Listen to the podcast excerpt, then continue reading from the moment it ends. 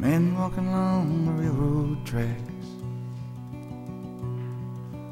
Going someplace and there's no going back. Highway patrol choppers coming up over ridge.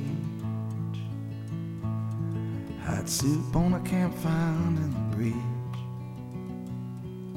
Shelter line stretching round the corner.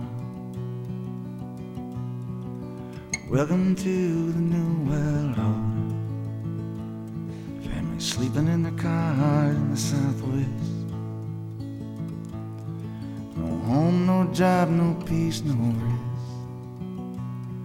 Well, the highway is alive tonight. But nobody's kidding nobody about where it goes. I'm sitting down here in the campfire line. Searching for the ghost of time.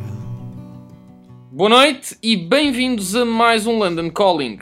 O programa desta semana chama-se Searching for the Ghost of Bruce Springsteen e é obviamente uma referência ao seu tema e álbum de 1996